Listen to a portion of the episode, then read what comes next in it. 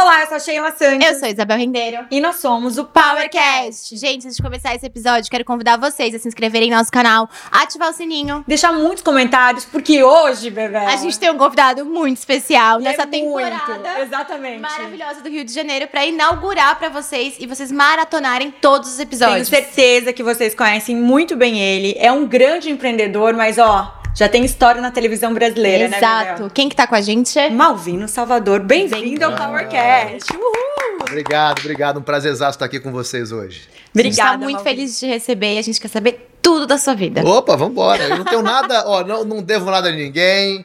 Posso falar sobre tudo. Pode me perguntar. Ah, adoramos. Eu, quero, eu quero já, né? Estamos cariocando por aqui, né, Bebel, pela segunda vez. Malvino, como que é, surgiu a vontade de empreender? Né, você já é um ator que todo mundo é apaixonado. Então, eu queria que você contasse pra gente como foi essa transição. Não posso nem falar de transição de carreira, porque o Malvino é ativo também como atora Pois Conte é, um essa, essa coisa de, de empreender, eu acho que tem muito a ver com a, com a, com a personalidade da pessoa, né? É, eu acho que tem dois tipos de pessoas, aquelas que, que, que elas têm, um, sei lá, um, é um comichão dentro dela, que elas querem fazer alguma coisa, elas querem ser talvez donas da própria trajetória, elas têm alguma coisa de querer criar, de querer produzir alguma coisa. E tem outros tipos de pessoas, tem, tem outro tipo de pessoas que não, que, que, que é uma vida mais tranquila, eu estou tranquilo aqui com o meu emprego, eu às vezes, eu, eu, sabe, eu não quero muito, ah, tá bom, quero morar numa casinha ali, ter uma vida. E, assim, essa pessoa, dificilmente ela vai empreender. Eu sou do, desse outro tipo de pessoas, eu sou meio agitado, né, e tal. Eu acho que isso tem a ver com a minha personalidade em primeiro lugar e em segundo lugar a maneira como eu fui criado, né, que eu acho que também isso influencia muito nessa coisa de você ter essa essa essa, essa vontade de empreender no futuro. Meu uhum. pai e a minha mãe, eles têm histórias diferentes um do outro, né? E essas histórias de família sempre apareciam pra gente, isso vai nos alimentando. A história da minha mãe é que meu bisavô, ele era muito rico, muito, mas tinha muito dinheiro. Ele exportava especiarias da Amazônia para a Europa, é português. É. E quando ele morreu, morreu novo, né? Faleceu novo, os, tinha 11, 12 filhos os filhos acabaram com toda a riqueza dele, literalmente, entendeu? A família do meu pai família de imigrantes italianos, né? Meu, meu bisavô também, mais, chegou no Brasil e vieram trabalhar na terra, não tinham nada, eram, eram pobres, né? É, meu pai nasceu num casebrezinho de, de madeira na beira da estrada no estado do Espírito Santo. É, o, o, meu avô andava 10 quilômetros para ir para a escola e voltar Uau. mais 10 quilômetros, né, todos os dias. Assim ele conseguiu ter uma formação, deu uma formação melhor para meu pai. Meu pai depois conseguiu é, é, é, é, é se formar em agronomia, virar, ser funcionário público, ter cargo de confiança. De ter, hoje ele é um cara muito reconhecido lá em Manaus, na, na, na área onde ele atua. E, e, me deu uma condição melhor para mim e para minha irmã também. Me deram uma condição melhor para poder estudar nas melhores escolas de Manaus, né? E assim eu, eu, eu venho com essa história dessas duas famílias mostrando, eh, sabe, o que que dá certo, o que que dá errado, sabe? E, e meu pai sempre me disse uma coisa, meu filho, olha, se você não for um funcionário público, é, busque ter alternativas de fontes de renda, né? Alternativas diferentes de fontes de renda. Não fique preso a uma coisa só. Uhum. Não se acomode, porque a vida, às vezes, você pode estar numa boa e de repente acontecer um negócio assim e acabou aquilo, entendeu? E você perde o emprego ou, ou aquilo que você fazia não serve mais porque a tecnologia chegou e aquela função já não funciona. Então você tem que diversificar. Isso sempre ficou na minha cabeça. E teve um momento na minha vida que eu, eu era um, um aluno muito é problemático uma fase da minha vida, e aí entra em outros aspectos que não vale a pena abordar aqui agora, porque senão levaria muito tempo, mas eu repeti dois anos. No segundo ano que eu repeti, meus pais, pô, eu tinha mesada, Entendeu? Meus pais estudavam nos melhores colégios de Manaus, meus pais me dando uma puta oportunidade. E já tinham me avisado, ó, cara, você não tá dando valor, não tá dando valor, não tá dando valor, e papapá, papapá, me incentivando, e eu não, não dando valor, né? Quando eu repeti a segunda vez, no segundo ano do segundo grau, eles chegaram, a, é, me, me chamaram para conversar, falaram assim: olha só, já que você não deu valor a todo o esforço que nós fizemos para te manter nas melhores escolas aqui, então, se você quiser continuar estudando, que você vá procurar uma escola pública para terminar os estudos. E se você quiser dinheiro, já que a gente está mesada, uhum. se você quiser dinheiro, vá trabalhar, porque acabou a mesada. E aquilo ali, para mim, foi maravilhoso. Por quê? Você tinha quantos anos? Eu tinha uns 17 anos, mais ou menos, 16, 17 anos. Já era pra eu estar me formando, uhum. né? No segundo grau, indo para uma, uma faculdade, para uma universidade. E não, eu, eu, eu, teria que fazer mais segundo e terceiro ano ainda para completar. Mais dois anos para completar os estudos. Quando eu cheguei na escola pública, eu vi a bobagem que eu tinha feito todos aqueles anos, né? Eu falei assim: caraca, não é possível que eu não dei valor. Aquilo me caiu a ficha, me mudou aquilo. Começar a trabalhar foi a primeira coisa que me fez começar a entender como é que uma empresa funciona, né? É, e eu trabalhei como vendedor de loja, meu primeiro emprego foi esse. Ao mesmo tempo, ser vendedor tirou um pouco. Eu, eu tive que trabalhar minha timidez, eu era muito tímido. Né? Gente, eu era gago. Quem diria eu que era gago. Eu era gago até os meus 16 anos de idade. Então isso mostra a minha timidez e a minha ansiedade. Né? Então, assim, a, a, a, coisa de você, é, de eu ter que começar a trabalhar aos 17 anos, ter que ganhar o meu dinheiro, é, ter, terminar os estudos na escola pública. Quando cheguei, eu fui para o terceiro ano, aí eu, eu fiz do, dois anos de cursinho pré-vestibular concomitantemente à escola.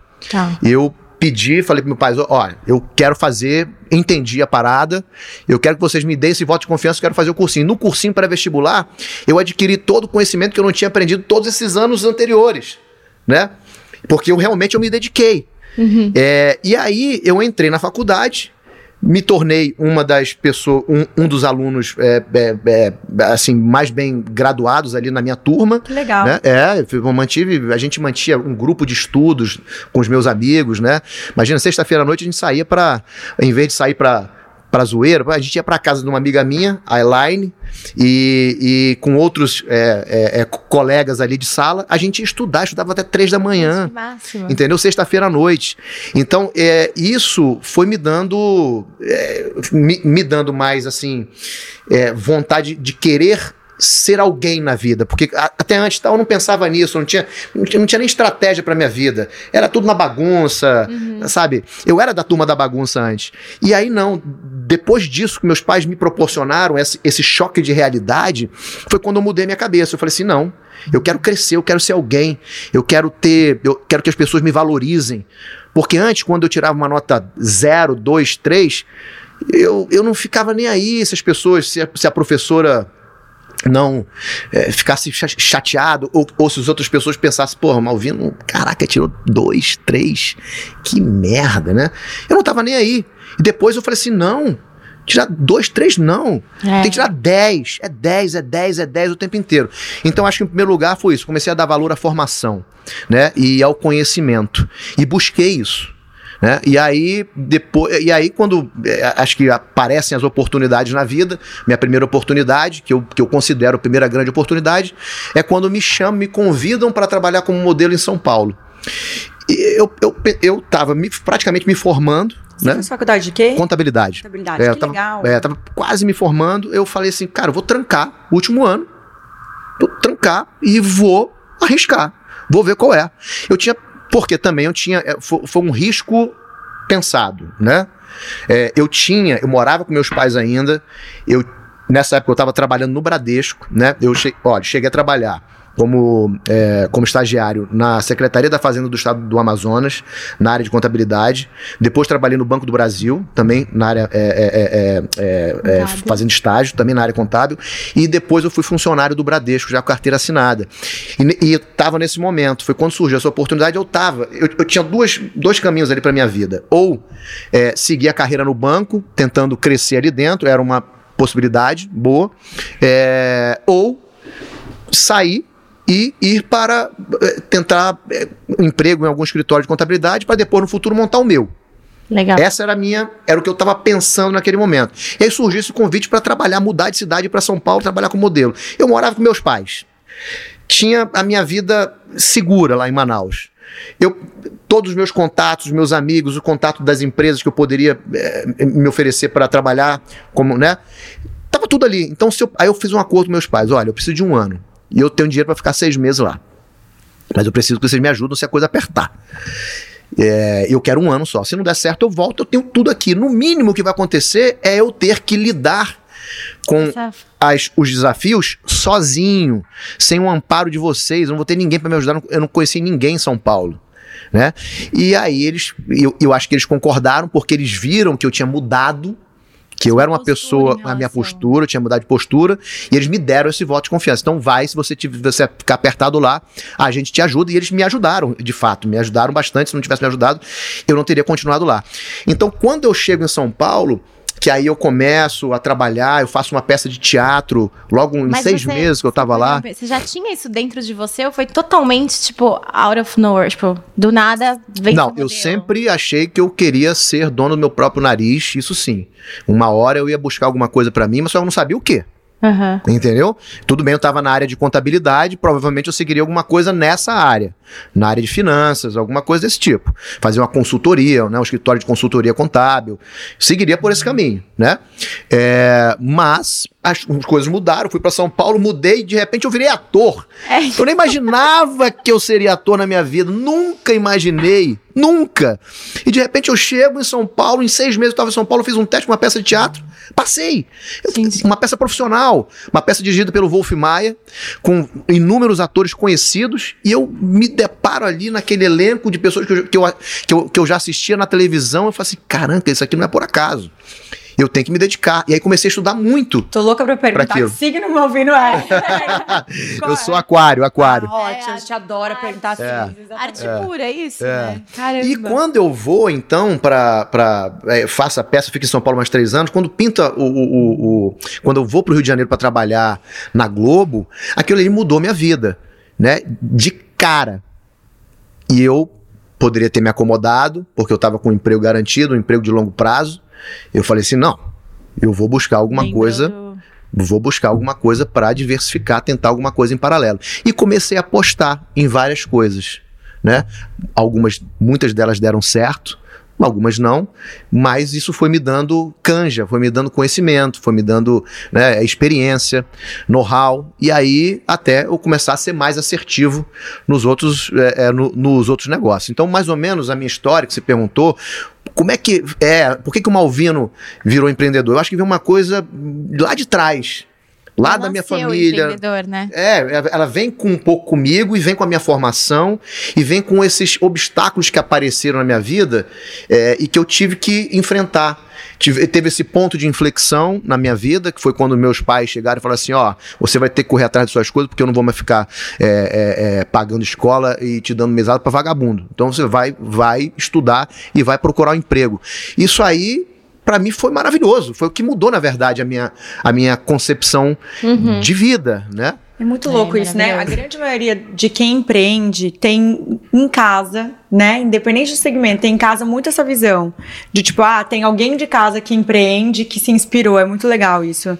Porque é como você falou, começa lá de trás. Exatamente. De ficar enxergando assim. É, exatamente. Você, porque a gente é um emaranhado de informações que chegam até nós. Quando você tem a sua família, e no caso a minha família, a gente sempre foi muito unido, eu, eu, eu, tenho, eu tenho uma família muito grande, você ouve as histórias. As histórias estão o tempo inteiro ali aparecendo. E os exemplos aparecem também. Os exemplos que não deram certo isso. e os que deram certo, né? E a gente vai formando a nossa é, visão de mundo, né? A partir disso. E, Malvino, eu queria pegar, você estava falando que você investiu em várias coisas, umas deram certo, umas não. Hoje, né, com o know-how que você teve nesse tempo todo, quais dicas que você dá para quem está escutando a gente, de tipo, que você usa para você para poder investir num negócio novo, começar um negócio novo, olhando no mercado? A dica que eu dou em primeiro lugar é tentar obter o máximo de conhecimento possível sobre, na verdade, um conhecimento amplo né? E você tem que ler jornal todos os dias, você tem que saber o que está acontecendo no dia a dia, o que está acontecendo na política, o que está acontecendo na sociedade, porque isso é que vai te dar um panorama, você vai começar a entender o inconsciente coletivo, né? E vai te dar aquele insight, às vezes, de que uma coisa pode ser boa para a sociedade que ninguém está fazendo, uhum. né? Aquela demanda reprimida que existe em um lugar e que ninguém observou ainda. Muitas vezes você não tem, às vezes, alguém monta um negócio e fala assim, pô, eu pensei nisso, mas você não fez. Mas enquanto você estava pensando nisso, o outro já estava fazendo e, e trabalhando para aquilo. Porque ele visualizou e ele sabe quais são as ferramentas que ele precisava, uhum. ele sabia as ferramentas que ele precisava para iniciar aquele projeto. Sim. Né? Então, o, o, o, conselho que eu dou, em primeiro lugar, estude muito, é, é, é, é, é tenha conhecimento sobre as coisas é, e tira a bunda do sofá, cara. Não adianta. Quem quer empreender, você tem que correr atrás. Não adianta você ficar parado, achar que as coisas vão aparecer para você. É um, um um, ir atrás do que você quer, dos seus objetivos. Todo dia você tem que parar, acordar cedo, armar estratégia, o que, que eu tenho que fazer. Por exemplo, a minha primeira peça de teatro, logo que eu entrei na televisão, eu falei, eu vou empreender, eu fui produzir uma peça de teatro. Quais eram os passos que eu precisava para abrir uma peça de teatro? Eu queria fazer, eu encontrei um texto maravilhoso, eu não queria fazer uma, uma qualquer pecinha, assim, ou peça caça-níquel, como a gente costuma dizer. Eu queria fazer uma peça que me trouxesse também um pouco de. É, é, assim, de, de que, que as pessoas pudessem se inspirar né? Tá. Cara, o Malvino tá fazendo uma coisa legal, um texto bacana que, que traz uma mensagem positiva e tal. E aí eu li um texto do Sam Shepard, é, que é um autor norte-americano, já falecido, mas um dos grandes dramaturgos norte-americanos, e que eu me apaixonei, aquilo fiquei pensando nele, mas era uma peça de duas horas e pouco. Eu falei assim, cara, vou montar essa peça. Não, e a peça começava o seguinte: peça, o, o Sinopse da peça: o cara bate na mulher, ah. deixando ela quase, é, é, quase matando ela. Ela era uma atriz de teatro, e ele, com ciúme dela, dá tanta porrada nela que ela quase morre. E eles voltam para suas casas, eles são do interior, moravam em Los Angeles, em Hollywood, voltam para o interior, cada um para sua família, e começa a se mostrar. Ele fica em, em, em, é, num, num, num, estado assim de, é, de muito remorso, né? É, igual aquele personagem do, do é, o Raskolnikovsk, né, do Crime e Castigo, que ele fica depois que ele mata lá é, as pessoas, ele fica ali num, numa coisa meio que alucinada, uhum. ele fica naquele daquele jeito e o e, o, e, e, e ela naquele estado completamente toda enfaixada, Nossa. também meio biruta, falando coisas com coisas e mostra gerações, o choque de gerações dos pais e mostra e ele quer dizer na história que que que ela era o novo e ele ainda estava com aquele pensamento antigo, machista e tudo mais. Ele queria mostrar isso na peça. Uhum. Bom, como é que eu ia, ia vender essa peça para um, um Patrocinador. Um patrocinador, um diretor de marketing. O cara olhava aquilo e falava assim: eu não vou, eu não vou patrocinar isso, entendeu?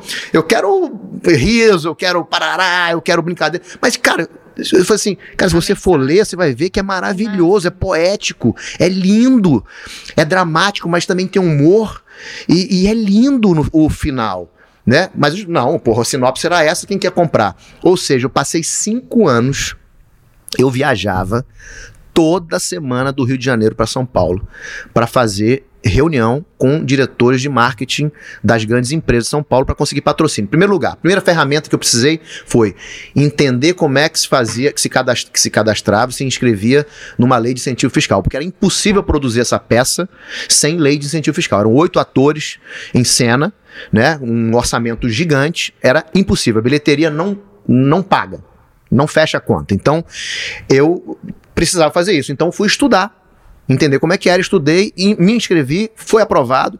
Com aquela chancela, eu fui atrás, eu demorei cinco anos. É, mas foram, é, assim, é insistência, você tem que correr. Eu não desisti. Se eu tivesse desistido no primeiro ano, não teria feito a peça.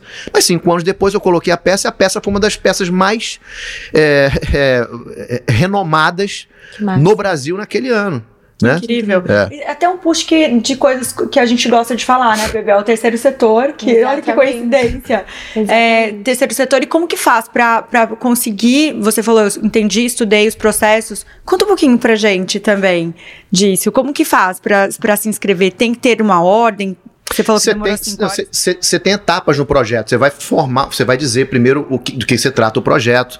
O, o próprio te dá um formulário para você preencher, de, é, dizendo, ó, ali fala o que você trata o projeto, faça um orçamento sobre ele, quanto tempo vai ficar em cartaz, quais são as contrapartidas, entendeu? Uhum. Você vai colocar tudo que você pensa a respeito daquilo, né? Então você vai dizer, cara, isso vai ser bom para para colocar em cartaz por conta disso, disso, disso. Qual que é o lado positivo para a sociedade colocar aquilo em cartaz, porque você está usando dinheiro público, claro. entendeu? E aí vai passar por uma banca lá uhum. no, no, Ministério da Cultura, isso no caso a Lei Rouanet, e eles vão avaliar se aquilo ali está dentro dos padrões e vão autorizar ou não.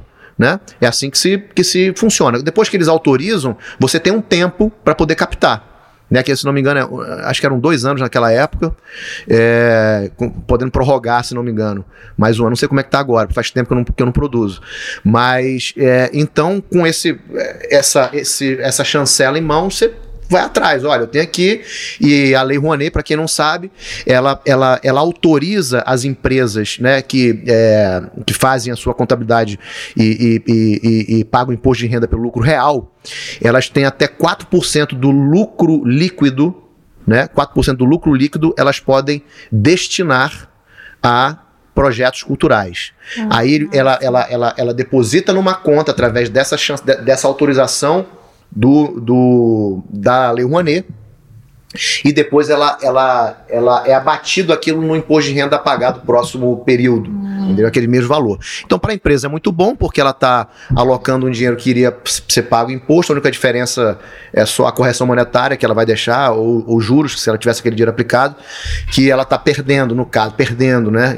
Mas é, ela está colocando um projeto onde tem toda. Cultura, né? É, cultura, fomentando a cultura, é, e tem a marca dela exposta, né? Você tem ali a, a possibilidade possibilidade, o que ela vai, se vai se reverter em contrapartida de mídia para ela, na verdade é muito maior do que ela investiu ali naquele, na, naquele projeto. Então é muito bom para os dois lados, no caso. Até né? quero fazer um Especial. push. Depois que você faz essa aplicação, você que vai atrás das empresas que fazem ou eles é, é, direcionam? Tem né? uma lista né, de empresas que Não, você que vai. Não, não, não. Você pode ir em qualquer Falamos empresa. Falamos com muitos empreendedores aqui, é. né? O canal de empreendedores. É. Então, quem, né? É bom entender a lei, porque às vezes, em vez de Verdade. direciona, porque a gente que é apaixonado por cultura, deve ter muita gente que assiste a gente também que ama Sim. e que às vezes não entende como funciona, Sim. até para ajudar é, apoiar, na próxima, né? é, apoiar na sua cidade. E no site do Ministério da Cultura tem muito explicadinho como é que se faz, né? Hoje é mais fácil você ter essa informação. Quando eu fiz naquela época, porra, era mais difícil, você tinha que ir lá, eu, eu tive que buscar uma pessoa para me ensinar,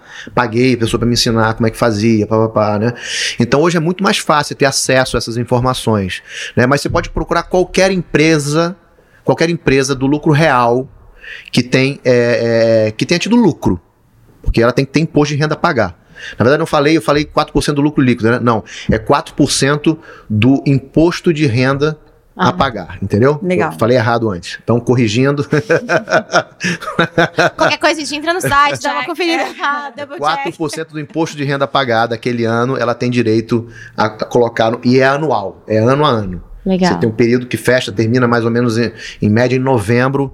É o período que a maioria das empresas elas estão fechando, elas vão é, direcionando, porque elas entendem mais ou menos, elas têm mais ou menos uma ideia de quanto que elas vão ter de lucro, então elas têm uma ideia de quanto que elas vão pagar de imposto de renda e elas separam então a verba suficiente para destinar esses projetos. Legal. E essa peça que você fez, você fez ela sozinho? Ou você tinha alguém com você ajudando a. Eu tinha a essa primeira peça, um outro amigo meu que, que, eu, que eu conhecia de um, de um curso de interpretação, que nós fizemos amizade, e a gente na cara, com a cara e a coragem, a gente, cara, vamos produzir? Vamos produzir? Vamos, vamos embora. Legal. E produzimos uma peça muito maneira. Isso que, que foi mais legal, cara. Que Isso massa. foi muito, só nós dois, entendeu? Não deixa de, não deixa é. de ser um grande empreendedorismo aí dentro ah, também, né? Porque você é. montar... A peça, a peça chama pessoas... Mente Mentira. Essa peça, eu tenho, eu tenho certeza que muita gente que assistiu vai, é, se lembra dela. Tem no YouTube alguma coisa também para as pessoas assistirem? Tem, tem um, um documentário que eu também, é, é, com essa peça, eu fiz um documentário é, sobre o processo de criação do ator. Que legal. É. é os bastidores, Os né, bastidores. Mas não é um making off, tá? É um documentário mesmo. Eu, eu contratei um documentarista para ele fazer. Então ele tem uma pegada de cinema mesmo, uma, uma pegada ci, ci, cinematográfica é, e chama Mentiras Sinceras. Tem no YouTube, tá disponível. Vale a pena. Quem é ator ah, aí então. e, que, e, que, gostaria de entender mais ou menos como é que se dá esse processo de, de encenação uma como é que, que você viveu também, né? É. foi isso? Você falou do nada eu caí ali e virei ator. Legal é. que você traz e, e, o, e esse cineasta, esse, esse, esse, documentarista, ele fez uma, uma coisa muito legal, porque o nome da peça é Mente e Mentira, que são as, as mentiras que você mesmo se coloca, se coloca. né? E faz você se desviar dos caminhos corretos e tudo mais. Você começa a se sabotar exatamente. E, e ele, ele fez assim, não, aqui são mentiras sinceras. E aí ele coloca a gente, a gente dá depoimento, a gente começa dando depoimento, eu começo dando depoimento como um malvino. Então, eu sou malvino, assim, assado, tantos anos, daqui a pouco eu tenho que mudar isso sem que o público saiba. E eu começo a falar como o Jake, que, é o meu, que era o meu personagem uhum. da peça. entendeu? E aí ele começa a misturar essa confusão, e isso é legal, porque ele vai mostrando como que o ator vai emprestando essa, a sua personalidade é, é, é, para a personagem, né? Incrível. É muito legal. Não, ele já vendeu o peixe dele. Né? Não, pior é que agora eu fiquei curiosa com uma coisa meio que nada a ver, mas assim, às vezes tem uns atores que realmente misturam a vida real com o personagem, porque a gente vê principalmente os de fora de coisas de terror ou de o Coringa, né? Exato. Você acha que isso acontece porque a pessoa realmente mergulha muito no personagem dela e acaba se. Sim, eu acho que tem pessoas que elas misturam muito o lado emocional delas com as personagens. Eu consigo separar completamente. Assim, eu consigo me concentrar para uma cena e ficar muito envolvido com aquela cena ali na hora. Corta, pum, parou, respirou, papapá, tô bem. Mas eu tenho colegas que não, que levam para casa, ficam mal, ficam depressivos, se for uma cena densa, por exemplo, uhum. entendeu? Ficam, choram o dia inteiro, continuam, ficam sensíveis, né? Eu não. Eu consigo separar completamente. Ligar e desligar, que é. bom, né? Então eu vou fazer um push aqui, né, que para todo mundo que conhece Malvino sabe que ele tem já alguns filhos, né? Tem uma família grande, exato. E quatro, ó. Powercast ele é para inspirar, né, as pessoas que empreendem e tudo mais. A gente sabe que empreender em família é muito comum, né, Bebel? Exato. E a gente sabe também que você empreende com a sua esposa. Isso. Queria que você contasse um pouquinho como é empreender em família e também como a maternidade, ela não está aqui para responder, mas imagino que você saiba responder muito bem, como a maternidade também interfere, como que ela faz para empreender com, né, vocês dois com, com vários filhos em casa. Sim, bom, em primeiro lugar, eu acho que quando você tem filhos, você muda completamente o seu olhar diante do mundo. É, eu, antes de ser pai, eu pensava em mim mesmo e ponto. Acabou. Era egoísta mesmo, entendeu? Sabe, o que, é melhor para mim, o que, é melhor fazer para ter isso, ter aquilo, conquistar isso, conquistar aquilo, papapá, papapá, papá. Obviamente, se eu tivesse um relacionamento, eu também estaria pensando na pessoa, mas eu estava pensando em mim, em primeiro lugar. Quando você tem filho, você acaba com isso. Quando você tem filho, você pensa no teu filho. Né? Você, você pensa em como você construir as coisas junto com eles. Né? Em prol deles. Isso não quer dizer que a gente se anule, pelo contrário, é uma, é uma vida muito mais prazerosa. Você compartilha é, de emoções diferentes e faz senti e dá sentido à vida. Porque você, quando nasce, você tem é, toda aquela coisa da criança, da descoberta, depois você vira adolescente, você tem outras descobertas, você vai para a fase adulta, você quer zoar, quer fazer não sei o que, papapá.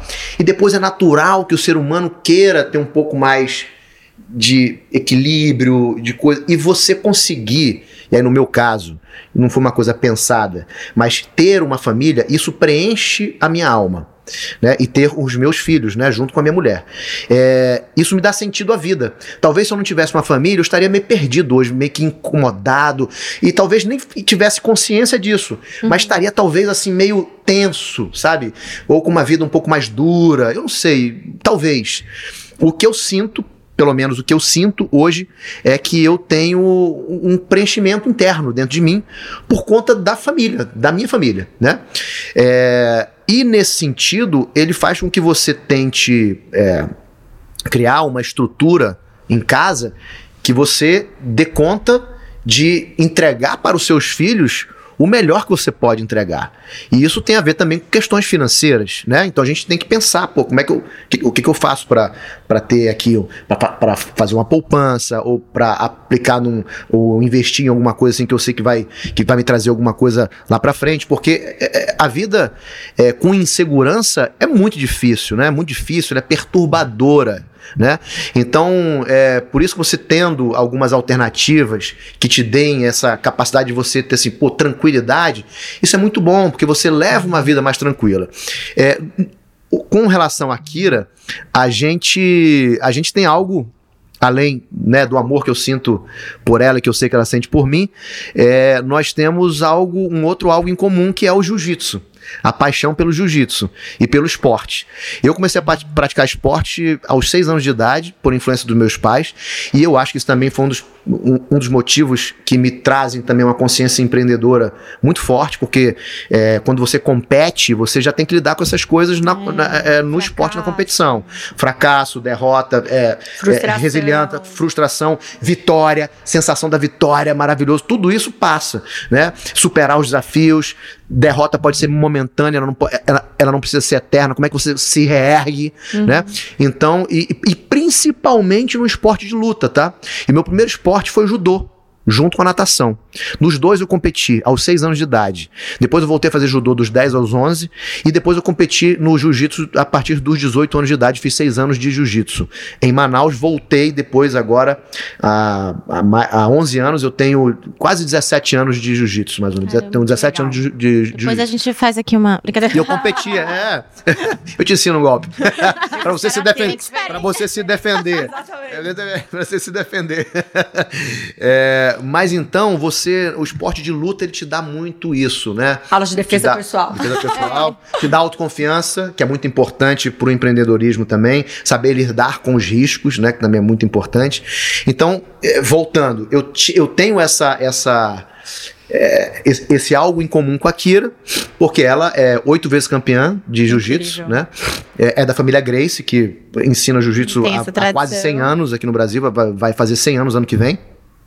E então esse assunto sempre é, permeava as nossas conversas, né? Sempre permeia, na verdade, as nossas conversas. Então, é, quando comecei a namorá-la, a gente vinha falando, falando, e a gente, uma das coisas que a gente, um dos aspectos que a gente falava acerca do ensino de, de jiu-jitsu no Brasil é que as academias de jiu-jitsu elas se tornaram muito academias voltadas para a competição e deixavam de pensar na parte da defesa pessoal que é o principal, porque o jiu-jitsu ele é uma arte marcial. Sim. O jiu-jitsu de competição, ele não pode ser considerado uma arte marcial.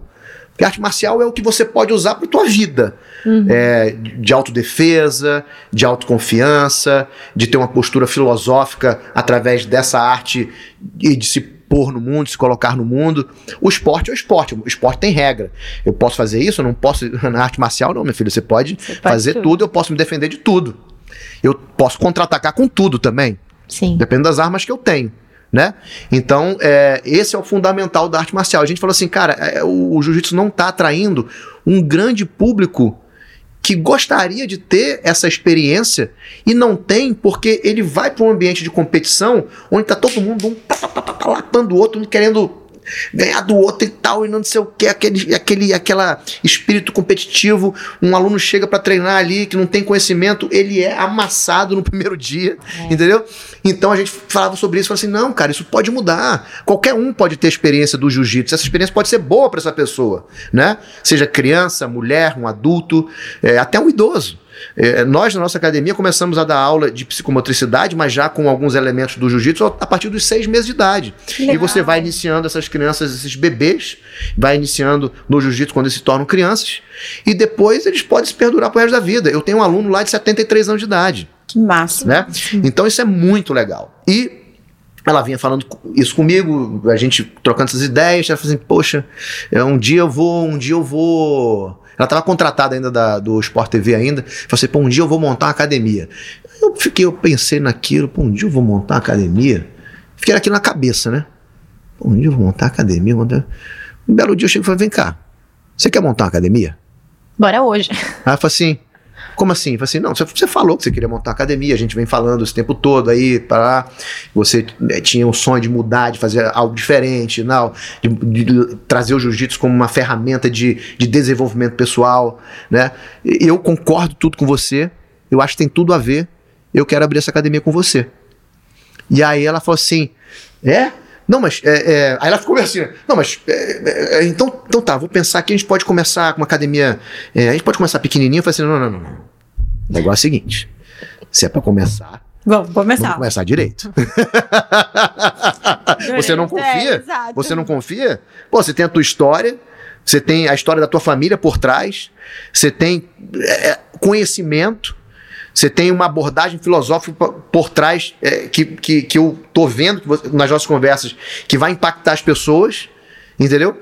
Então, cara, Cara, tem, tu, tá tudo certo, vamos, vamos, vamos nessa. Eu tô contigo. Vai com medo mesmo, né? Eu tô contigo. Legal. E por isso a gente, a gente criou essa, é, essa escola, na verdade, uma academia, mas é uma escola de jiu-jitsu defesa pessoal que ensina muito mais do que o jiu-jitsu.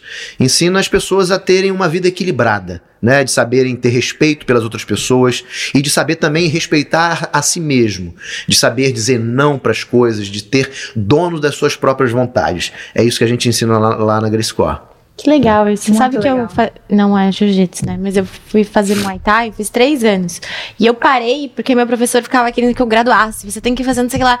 E eu falei, não, eu faço isso como meu momento de tipo. Prazer, né? Off e tal. Só que era tudo muito assim. E eu apanhava pra, car... pra caralho, falei, desculpa.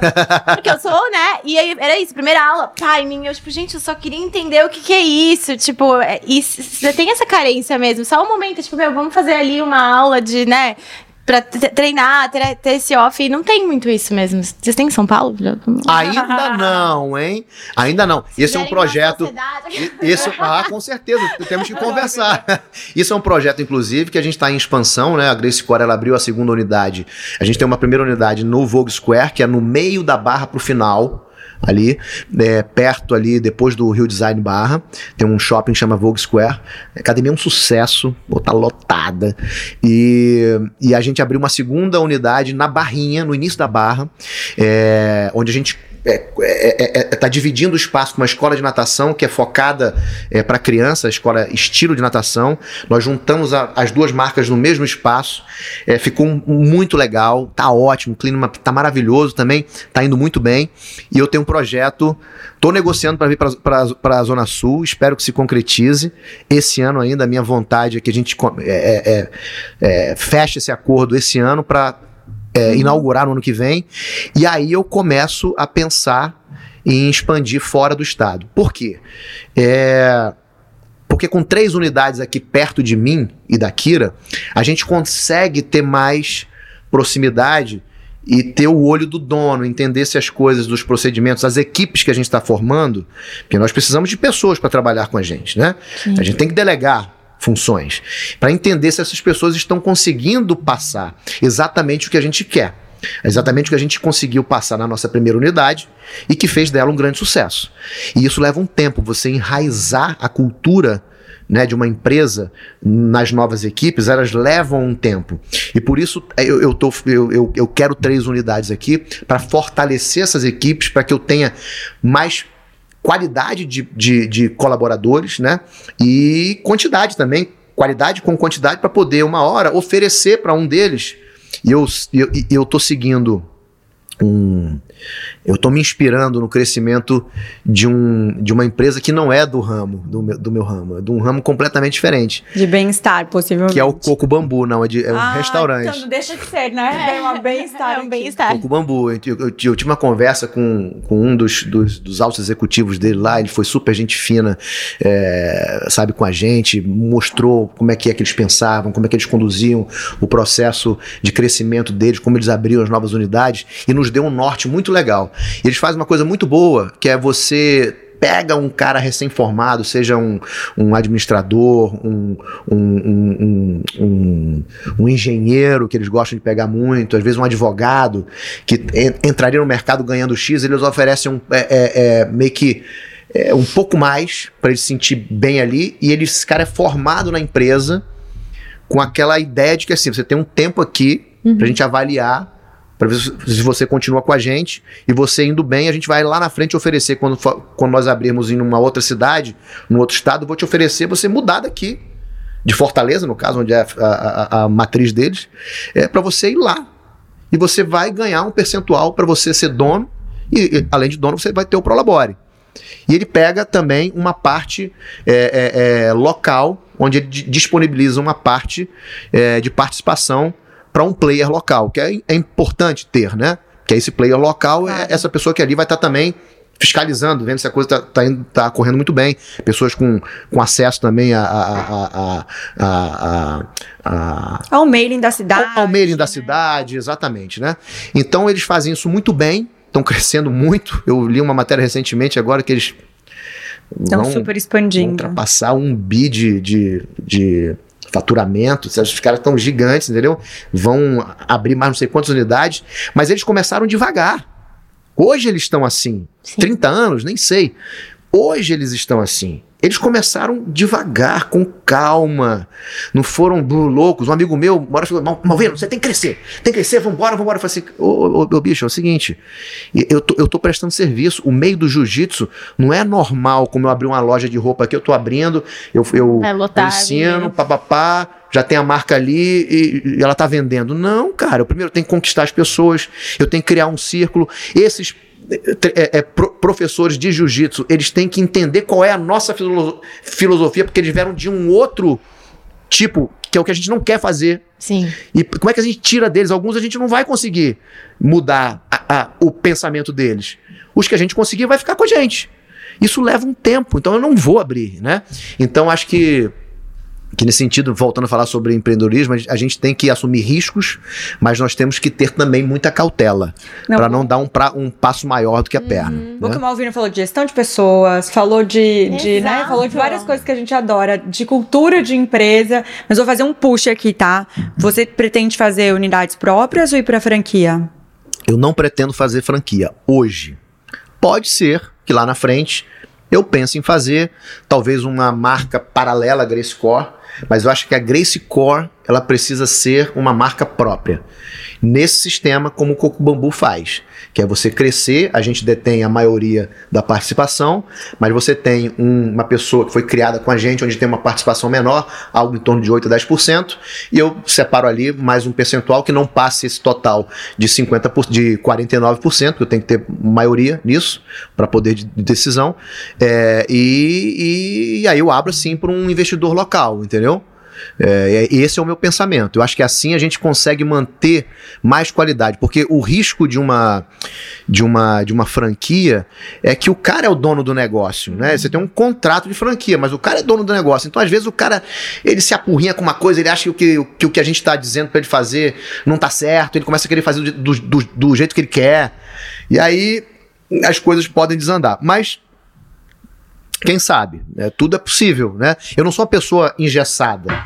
Eu tô sempre atento, uhum. né? Se alguém me, é, me convencer de que o contrário é melhor, Você eu mudo, eu não tenho é, essa. A, é, a rede de, de cabelos, ela é própria. A de cabelos, por enquanto, sim. A de cabelos, a Mais Cabelo, que é a nossa clínica especializada em tratamentos e transplante capilar, que é o meu segundo negócio, onde esse aí tá, assim, empinando igual um foguete. Impressionante, cara, o crescimento dele, desse, desse negócio. Não, Salvador é o garoto propaganda.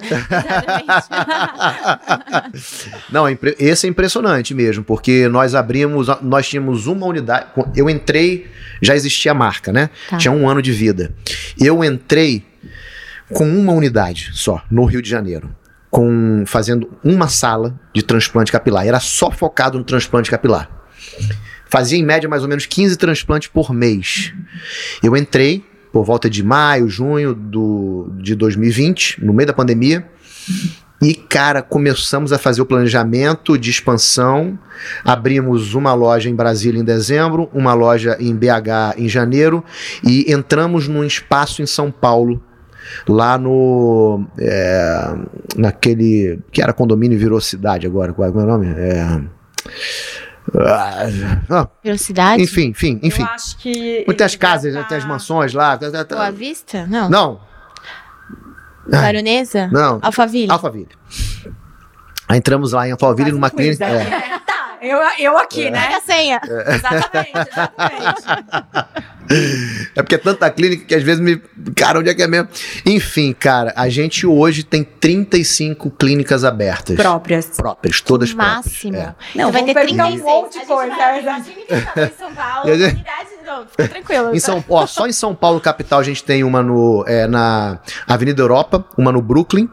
É, e temos uma, uma exclusiva de tratamento capilar também. Que massa. Tratamentos capilares. É, é porque, direcionado. Porque aí a, é, o core business é mais para homem? Então, começou com homem porque era só focado no transplante. Mas aí nós começamos a oferecer alguns tratamentos pós-transplante, porque a gente sabe que fortalecem os fios, é importante, porque a, a, a, a gente quer ser bem falado. Uhum. Eu quero fazer um transplante capilar em alguém, que, onde o resultado daquilo seja visivelmente bom. Porque esse é o melhor boca a boca pra gente, esse é o melhor marketing, na verdade, entendeu? Eu não quero que, que o sujeito saia, é, assim. Se sentindo mal. Se sentindo mal, dizendo assim, isso não ficou bom, entendeu? Isso vai ser ruim pra marca. Então a gente começou a disponibilizar tratamentos que a gente buscou no mercado, sabia que, que já existia, começamos a investir nisso, e a procura começou a aumentar. A gente falou assim, cara, isso é um nicho interessante, que pode ser interessante para mulher também.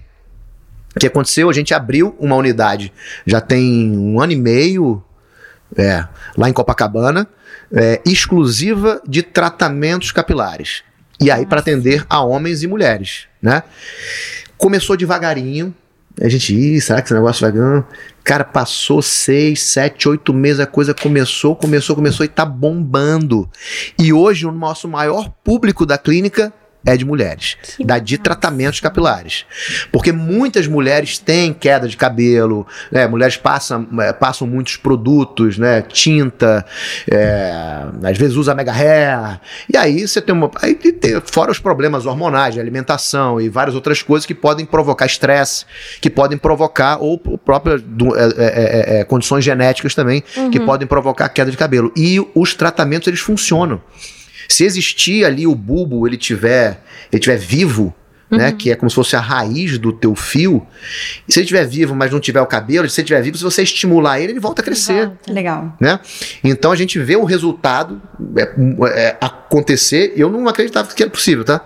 Mas quando eu vi, eu vejo antes e depois, eu falei assim, cara, isso funciona mesmo. É como se você estivesse adubando 35 uma. lojas depois, é. né? Então, acredita mesmo. Você vê como se você estivesse adubando uma terra e começa a nascer um monte de, de planta. Máximo, né? Isso, né? E então hoje a gente se especializou em ser uma clínica é, não só de tratamento e transplante, uma clínica de saúde capilar porque nós temos também os produtos, que são shampoos, condicionadores, é, é, é loções, é tudo para tratamento capilar. Então a gente engloba, a gente dá um 360 no cliente com, com relação ao que se é, quer que seja para tratar é, o teu cabelo, o couro cabeludo, né? Então a, a ideia é que a gente consiga atrair um cliente, cliente, paciente, no caso ele desde quando ele começa a perceber seja ele homem ou mulher, que ele começa a perceber que ele está com alguma coisa que não está indo bem no cabelo dele, ele já começa, já pode começar a fazer o tratamento. No caso do homem, por exemplo, o cara começa a ter calvície, ele já pode retardar a calvície dele é, com o tratamento. Não necessariamente já precisa direto de é. implante. Né? Exatamente. Né? Ele retarda aquilo, retarda e às vezes retarda anos para ele precisa, só precisar fazer lá na frente, porque é número de, de fios, gente. Se eu tiro aqui é, 5 mil fios, eu tirei 5 mil daqui para colocar daqui. Sim. Eu tenho 5 mil a menos. Se eu precisar fazer um segundo transplante, eu vou ter que tirar mais quanto? Mais dois, três? Se eu tirar mais dois, eu, eu tirei 7 mil daqui. Uhum. E vai acabando a quantidade de fios, porque eu só consigo tirar daqui para cá. E eu tiro a raiz. A hora que eu tiro a raiz, aqui, aqui atrás não tem mais. Mas olha aqui, olha só. Eu tirei, eu tirei 2.500 folículos, foram 5 mil tantos fios. Você não, nem dá para ver nada. Nada. E tem volume. Sim. E tem volume. Eu Falei tirei daqui e coloquei aqui. Propaganda, gente. Adorei. É, então assim, funciona. Funciona, né?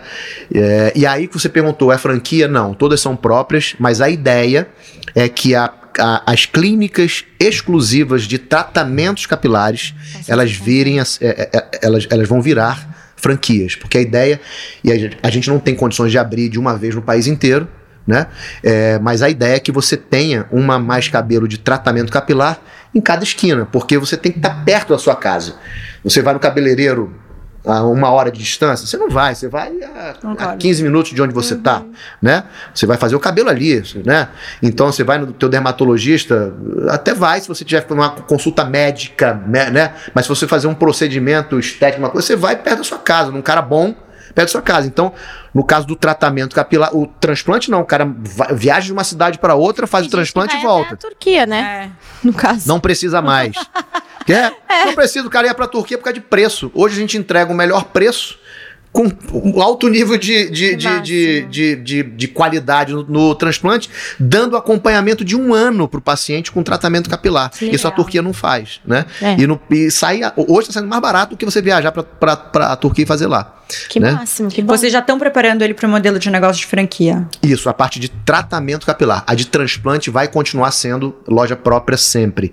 É, são procedimentos cirúrgicos, embora é, seja muito pouco invasivo, é um procedimento cirúrgico, vai. você tem que ter um pouco mais de cuidado.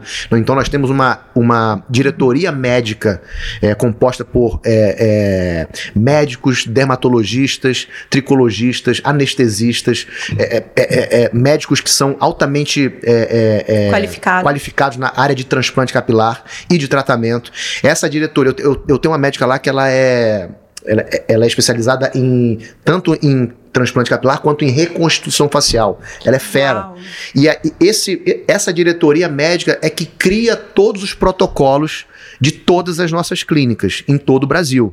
E a gente tem isso muito na mão porque nós somos sócios de todas elas, uhum. né? Nós temos sócios locais, mas nós somos sócios de todas elas, então é, é rigidamente seguido os protocolos dessa nossa diretoria médica. Quando você abre uma franquia, isso a gente não sabe, isso pode se perder. Então a gente tem esse receio. Então nós não vamos abrir a clínica de, trans, de transplante capilar. Mas é de tratamento, sim. Tem que a ideia é que a gente consiga é, crescer mais rápido, né? Que e massa. ter uma em cada esquina. para você poder ir. É. Né? E, você frequentar, porque o tratamento é igual fazer musculação. Você uhum. quer ganhar massa muscular? Você tem que frequentar a academia. Você quer emagrecer? Você tem que correr, fazer um aeróbico, papapá diariamente. E, e cuidar segura... do cabelo também, né? E cuidar do cabelo, você tem que um frequentar. Cronograma pra seguir. Fazer, fazer um cronograma, fazer um, um, planejamento que é o ideal que seja até longo prazo. sempre, a longo uhum. prazo. Aí você vai uma vez por mês na clínica, faz ali um tratamento. É um protocolo, né, Malvino? Deixa de ser, porque vai cuidando mais. A gente sabe que o cabelo loiro, né, principalmente com tinta, a gente tava falando Adorei sobre ela olhando pra mim. É. O cabelo loiro com tinta é. fica estragado. Não, o bebê sabe que tem que ter um cuidado. Ela que tem um cabelo que tem que sempre ficar cuidando, desgasta o Foi, cabelo. a gente falou né? disso hoje, hoje, de manhã, porque é. eu tava falando com a menina e falei, nossa, isso que eu já platinei. Ela falou, meu cês, Deus. Vocês moram em São Paulo, né? É. Sim. Mora onde? A gente, Itaim. É, fala agora. Ó, Itaim é perto lá da clínica, lá no nosso Não, a gente fala, se quiser montar um cronograma pra mim. Você tá perto do Brooklyn? Ó, você tá perto do Brooklyn? E tá perto também do, do, do, do, do eu posso ir Jardim Europa fazer, ali. Se quiser, a gente vai em todas. Faz o protocolo e passa em todas. Então não me incomoda. Nada mal. pra entender. É não, e a Kira, ela faz parte também dos outros business ou ela tá na parte das academias? Não, só das academias. A Kira, ela, ela até entrou comigo na clínica de Manaus, da Mais Cabelo de Manaus. Porque como é que funciona? Nós somos uma holding onde tem alguns sócios, né? Uhum. Nessa, é, nessa, é nessa road, dividido em mais ou menos uns cinco grupos. Cada grupo desse pegou uma região do país. Ah, legal. E a minha região é Manaus, Belém e Vitória. Que legal. Essas praças são minhas. Eu fui abrir em Manaus, eu dei um percentual para Kira. Né? Legal. É, eu tenho sócio local também. Então a gente, eu, eu, eu sou sócio investidor em Manaus. Além de ser sócio da holding, que é sócia. Sim, acho legal. Entendeu? legal isso. Não, eu tenho... É porque a minha, a minha pergunta aqui, quando era para empreender é, em família, era sempre que quem empreende família tem essa dúvida, levo para casa os, os, problemas ou a, as conversas, ou vocês conseguem separar? Não, consigo separar total. Na verdade, é, a gente se dá muito bem. Eu acho que também a gente tem um respeito mútuo, né? Onde, assim. E outra coisa, a gente conseguiu entender que cada um tem qualidade diferente do, é, do outro. Então, por exemplo, na academia, ela lida com a parte de metodologia. Eu não meto a mão, eu posso dar uma opinião. Mas ela, a decisão é dela, eu deixo ela tocar, ela que cria, ela que faz as reuniões com a galera, papapá. Na parte de planejamento, né, novas unidades, expansão, parte de gestão, aí é comigo, né? Uhum. E aí eu, tô muito, eu sou muito mais atuante. Então a gente sabe diferenciar essas coisas e cada que, acaba que um complementa o outro, uhum. né? Ela sabe o que eu tô fazendo, que a gente se fala e ela tá participando também, eu também sei o que ela tá fazendo na parte dela, mas eu não fico metendo muita energia ali porque eu sei que ela faz bem. E assim como ela não precisa botar muita energia aqui, porque ela sabe que eu faço bem isso aqui também, tá indo bem, entendeu? Sim. Então assim a gente se respeita, se dá muito bem. É, em casa a gente Fala sobre tudo, fala sobre trabalho, mas fala também sobre vida pessoal. É, tá, tá junto o tempo inteiro. Na verdade, tô junto com ela o tempo inteiro. Que bom, isso é bom, porque a relação é boa. De, porque é um, é um passaram várias, né, famílias Sim. já pelo Powercast de até na parte de sair trabalhava com a família, saiu, depois voltou. Então é um assunto que a gente gosta de falar bastante. Sim. A tenho... repergunta, né? É. A minha. Vou ficando nessa questão da sociedade, você só tem os negócios com sócios, né? Nada seu é sozinho. Qual que é a sua percepção sobre sociedade? Porque você sempre fez em sociedade ou acabou que você nunca parou para pensar nisso? Você faria um negócio sozinho? Qual que é a sua visão Não, disso? acho que o ideal é você ter sócio. É, é, muito bom ter sócio, né? Sócios que você confia e que você sabe que tenham capacidade para tocar junto com você. Eu acho que você não consegue fazer nada sozinho, cara. É muito difícil, muito difícil. E, assim, é bom você ter pessoas que possam, que estejam no teu mesmo nível, dizendo, não, está errado, não penso assim. É o contraponto de ideias e faz você te botar em xeque o que você pensa e pensar, será? Pum, e às vezes você está errado, às vezes você, é verdade, cara, você tem razão. Vamos, vamos, vamos, vamos, vamos, vamos por esse caminho aí, né? Então, acho que o principal é tudo, é você ter sócios competentes, né? Pessoas Sim. que tenham, que tenham, que você saiba que são competentes naquilo que fazem, que tem uma boa visão, né? E isso é fácil de pescar. Numa conversa de meia hora eu já sei quem é bom e quem não é. que bom, já tá atestado. Fazer um push já que você estava falando sobre cultura de empresa. A gente adora falar sobre isso. E cultura de empresa, né, é muito. Eu acho que é muito especial, né? Que se você consegue realmente passar o que você. que você tá querendo que as pessoas entendam. Como você disse no começo da entrevista, que vocês queriam fazer um negócio novo, fazer o push aqui pro para a parte de esportes. Como que você cria uma, uma cultura dentro de uma empresa que está começando do zero, né? Que, é, tipo, que ainda é neném. Sim, eu acho que o principal é você deixar muito bem claro os valores, né? O que que é, porque é a partir dos valores que a gente entrega o que a gente quer para os nossos clientes, né? No caso ali para os nossos alunos, né?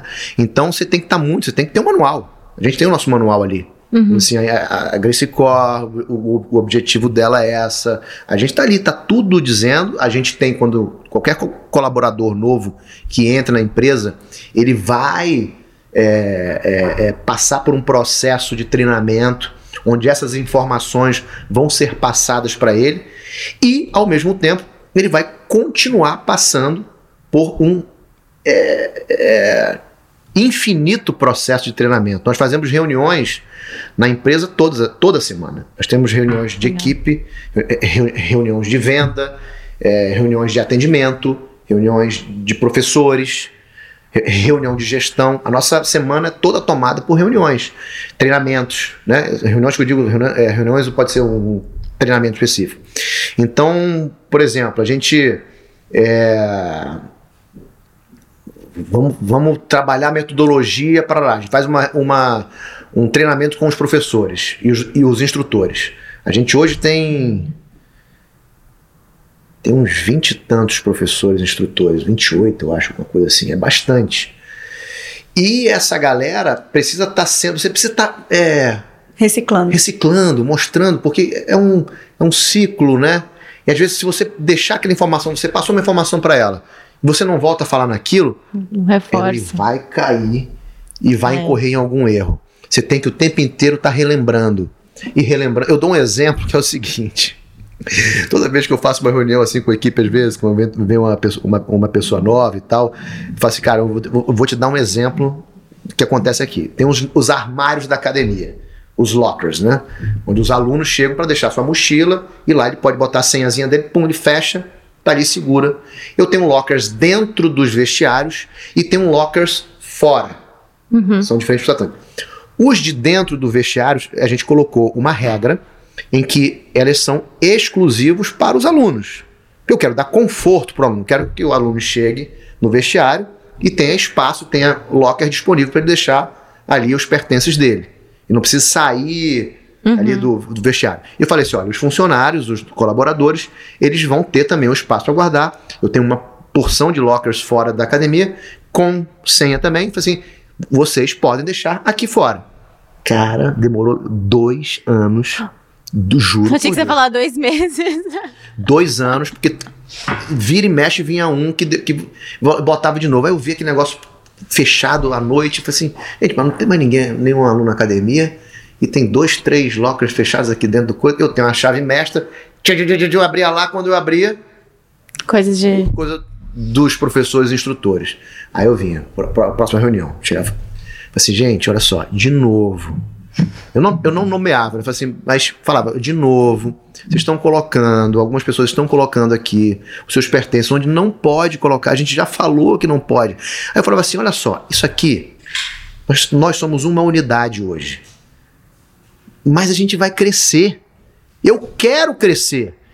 Como é que eu vou crescer se nem é uma regra básica como essa vocês estão seguindo? É. Quando chegar uma coisa mais complexa, como é que vocês vão seguir? Eu tô olhando para aqui para vocês, eu, eu quero identificar alguém aqui em que eu possa dar oportunidade quando nós crescemos. O organograma da empresa vai mudar. Ele vai se tornar mais complexo. E vocês podem ter uma chance de subir nesse organograma. Mas se vocês continuarem com essa postura, cara, não, não dá.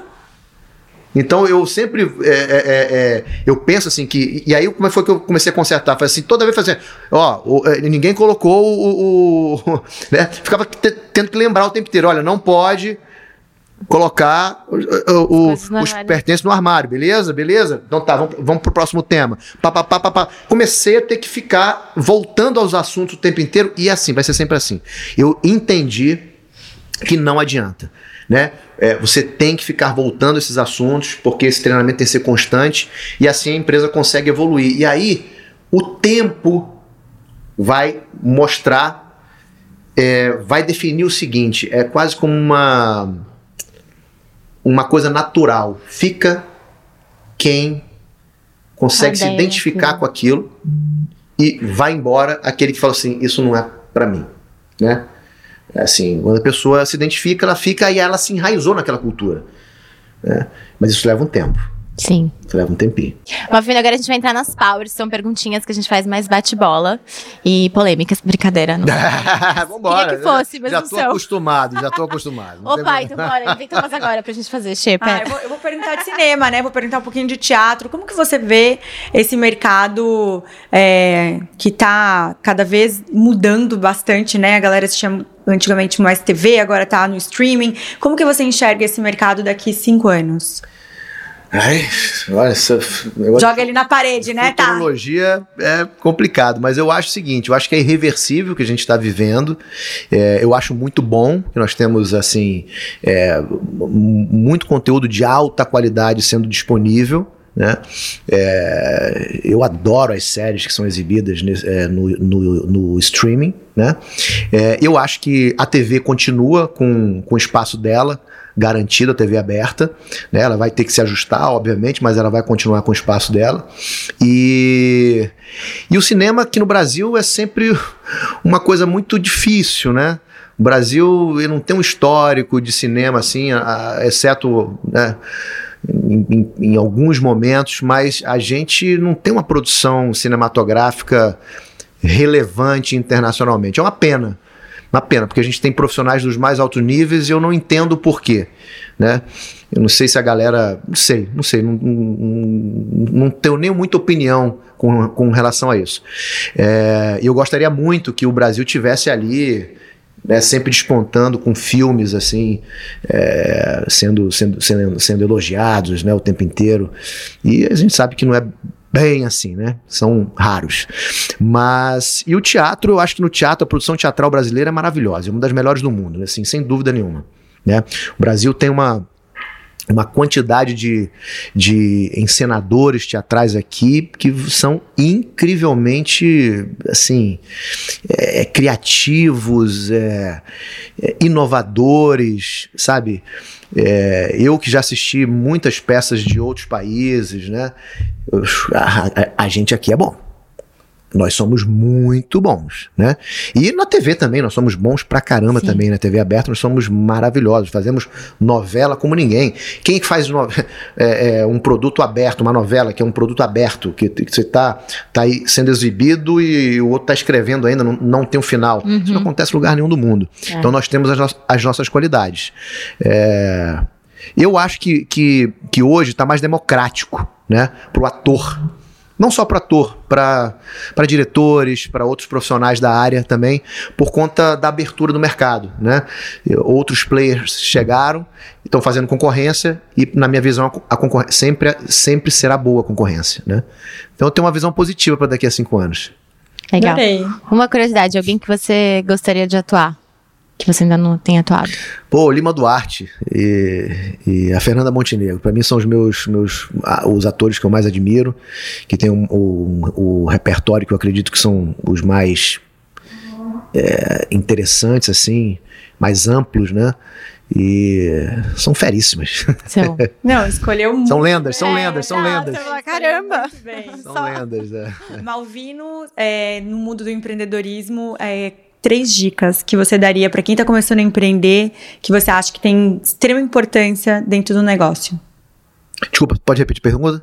Você, para quem está começando a empreender, é, que você acha que tem extrema importância dentro do negócio? Tipo, três diquinhas. Tipo, ah, isso aqui é legal, que você vai começar a empreender em qualquer área, mas que é importante que quando a empresa vai começar a crescer, que tenha isso dentro do negócio. Ah, então. Eu acho que o primeiro é isso, é você ter conhecimento. Primeiro de tudo, é a base de tudo é conhecimento.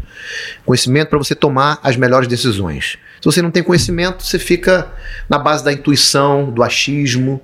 E aí é muito complicado. Você sabe que assim, 25%, segundo o Sebrae, 25% das empresas elas fecham até dois anos de idade. E até 50% fecham em quatro anos. Isso é assustador. Porque o cara pega o seu dinheiro, investe, em quatro anos, ele 50, metade vai ter que fechar o negócio.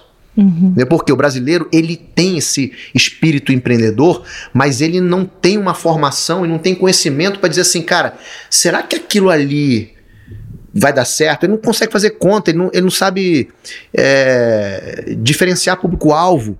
Não, não, não, sabe. Então, como é que ele vai conseguir ser assertivo, né? Uma empresa, você tem que ter marketing bem, você tem que ter gestão de pessoas, né? Você tem que é, lidar com tantas é, é, é, é variáveis, tantas variáveis que se às vezes uma variável não funcionar pode acabar com o teu negócio. É. Tudo tem que estar tá funcionando muito bem, porque é uma engrenagem inteira. Se quebra uma pecinha dali, o negócio fica capenga, você tem que consertar. E se não consertar, vai quebrar. Vai quebrar. Então a primeira delas é o conhecimento para mim. A segunda, eu acho que quando você quer crescer, você tem que enraizar muito a sua cultura, né? É, você tem que estar tá os teus todos os teus colaboradores têm que estar muito imbuídos do que é a empresa, do que ela representa, uhum. tanto para ela, para os colaboradores, quanto para a sociedade. Né? É, quais são os ideais da empresa. Isso tem que estar tá muito perto, porque a pessoa, com, sabendo esses ideais, ela vai saber vender a empresa, ela vai, ela vai se conectar com a empresa, ela vai, ela vai trabalhar em prol da empresa. Né?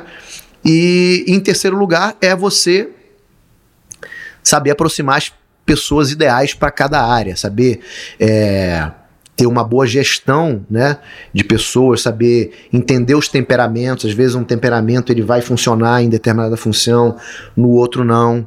Né? Às vezes a pessoa tem uma um, uma, um, conhecimento técnico em determinada área que vai funcionar aqui, mas às vezes ele não tem uma boa relação interpessoal, então isso não vai funcionar. Uhum. Entendeu? Então você tem que saber atrair as pessoas certas para cada área, porque você vai precisar delegar. Quando você cresce, você vai delegar, né? Então você tem que estar ciente de que as pessoas estão ali comprometidas com o, o, o, o seu negócio, para entregar o melhor possível, o melhor que elas podem. Essas, essas são as minhas três ah, dicas. Boas dicas. Bom, é, ótimas dicas. boas dicas. Pra gente finalizar, como que você equilibra os pratinhos de empreendedor, pai, ator, marido? Facilmente. Eu acho que, é, em primeiro lugar, você colocar as prioridades. Prioridade na minha vida, em primeiro lugar, é minha família, né? É, e o meu trabalho. Né? O, o, que isso nos, o, o que nos sustenta. Né? É, sem trabalho, não consigo sustentar minha família, vai virar um caos. Então, eu coloco as duas coisas ali no mesmo mas, família mais porque tem o, o lado Sim. emocional, mas, mas o trabalho tem que estar tá ali presente o tempo inteiro. Então eu coloco isso em primeiro lugar. Né? É, a minha relação com a minha mulher também, a gente tem o nosso momento. Né, é, nosso também é importante. O nosso momento com os nossos amigos, né, para a gente sair da nossa bolha e também estar tá interagindo com as outras pessoas. Né? Então é, a gente consegue organizar. É, é, é só ter, ter calma organizar a sua agenda. Eu, eu tenho a agenda aqui toda no meu celular. para daqui a dois, três meses, tá tudo certinho. Eu sei o que, que tem que fazer, a minha aula de inglês né, para da manhã, depois eu tenho uma reunião tal dia, tal dia, hora, isso, para compromisso, eu estiver fazendo uma série, eu consigo eu fiz uma, essa série, O Negociador, que está que tá sendo exibida no Prime Video agora, que está um maior sucesso. Se vocês não assistiram, vale a pena assistir. Uma série policial e um thriller, é, é, um thriller psicológico interessantíssimo, Nossa. chama O Negociador, está em cartaz no Prime Video da Amazon. É, Tá aí no, ficou em primeiro lugar durante duas semanas aqui no, no, no é, é, é, exibido no Brasil e tá entre os top 10, já tá, sei lá, três meses em, em, em cartaz no, é, no, ar. Mas enfim, eu passei cinco meses é, é, em São Paulo, de domingo à noite eu viajava, voltava na sexta-feira à noite. Eu ficava com minha família no sábado e metade do, do domingo, durante cinco meses. Eu tive que me adaptar. Uhum. Quando eu voltava sábado, domingo, eu estava inteiro para minha família, né? Os outros dias da semana, eu também participava das reuniões da, da, da, minha academia, quando nos horários livres. Se eu não pudesse participar, eu tinha que receber uma ata para entender o que tinha sido é, é, feito, decidido tudo mais, para estar tá acompanhando aquilo tudo. Então, é tudo uma questão de organização. Dá para fazer. Eu não, eu não consigo entender, mesmo altos executivos de grandes empresas que dizem assim, cara, eu não tenho tempo e para os meus filhos, e porque a demanda é muito grande, a pessoa não consegue dar tempo ali. Eu não acredito que isso é, é, eu acredito que isso é possível, né? É, é, é possível você dar espaço para tudo e é importante. Sim. É muito importante, né? Para até para a saúde mental. É, um, um, executivo que não dá é, é, é chance para a família e tempo para a família, eu não tenho dúvidas que ele psicologicamente não é uma pessoa satisfeita. Não tenho dúvidas. Né? E, e, e, e, essa satisfação, esse estado psicológico é, de equilíbrio emocional, ele é bom para o próprio negócio. Ele vai tomar melhores decisões no negócio. Uhum. Entendeu?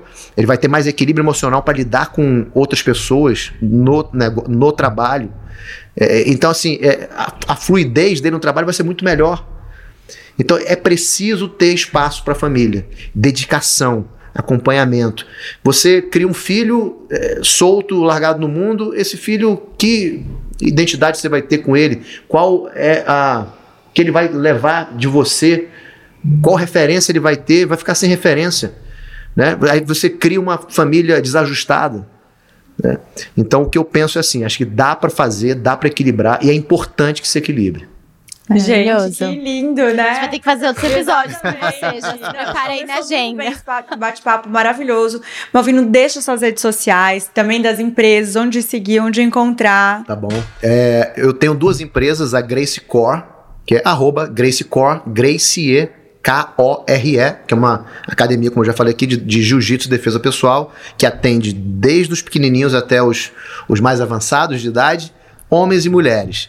É, é, e a minha clínica de, de, de, de, saúde capilar, que faz tratamentos e transplantes capilares, a maior do Brasil, a Mais Cabelo, é, que é Mais Cabelo com dois L's, são dois fiozinhos assim. Hum, que legal. é, mais, é, arroba Mais Cabelo, é, tá ali. E a minha é, é, rede social, que é onde eu consigo me comunicar com os meus seguidores, mostrar um pouco do quem, de quem eu sou no meu dia a dia ali eu não, não coloco nada que seja que eu, que eu realmente não viva, né?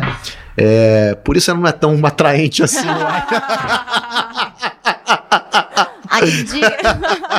Não, ainda mais quem empreende, né? Sabe quanto é. Quanto é. Às vezes, é. às vezes, as pessoas falam assim: ah, você deveria colocar mais no seu dia. Gente, eu esperei, já fez quatro reuniões. Né? Ninguém vai achar interessante. Eu vou colocar o quê? Quem empreender, as pessoas às vezes colocam aquele romantismo Isso. no ar. Aqui é sem romantismo, gente.